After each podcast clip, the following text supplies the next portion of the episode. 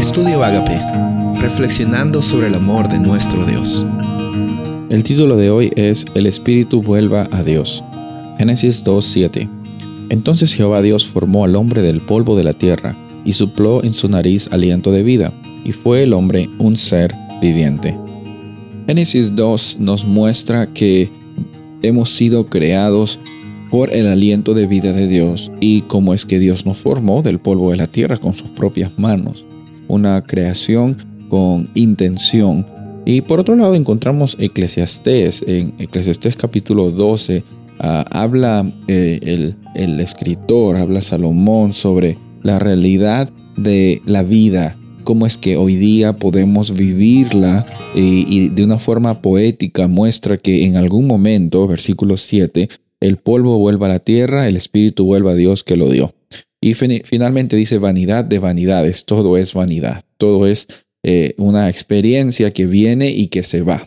El autor de Eclesiastés no está hablando que las almas o los espíritus de las personas conscientemente van a estar flotando o van a estar yendo hacia diferentes lugares. No, está, está mostrando en Eclesiastés capítulo 12 que esta experiencia de envejecer, esta experiencia de, de la vida terrenal que tenemos es una vanidad que llega a ser nada. Por eso es que dice, bueno, volvemos al polvo y literalmente el, espíritu o ese viento, ese, ese aliento de vida vuelve a Dios. Y en ese aliento de vida, en el lenguaje original, no se está refiriendo hacia un, viento que tiene tu personalidad o que literalmente es tu persona sin tu cuerpo, simplemente es el poder de Dios que permitió que tú llegases a, tener existencia.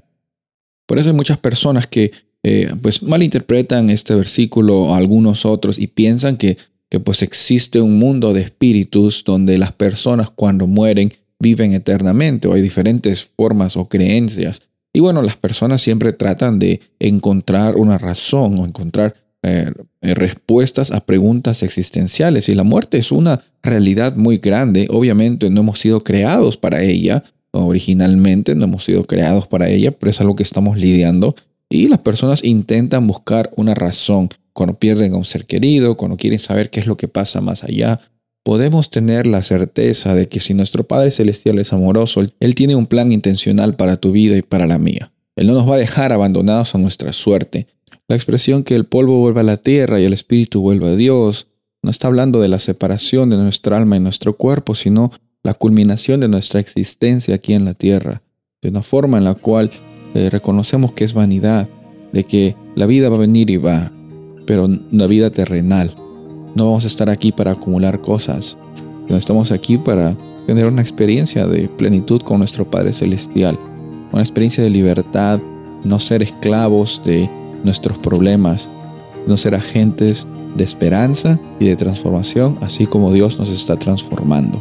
Por eso podemos vivir hoy con gozo y con esperanza. Soy el pastor Rubén Casabona y deseo que tengas un día bendecido.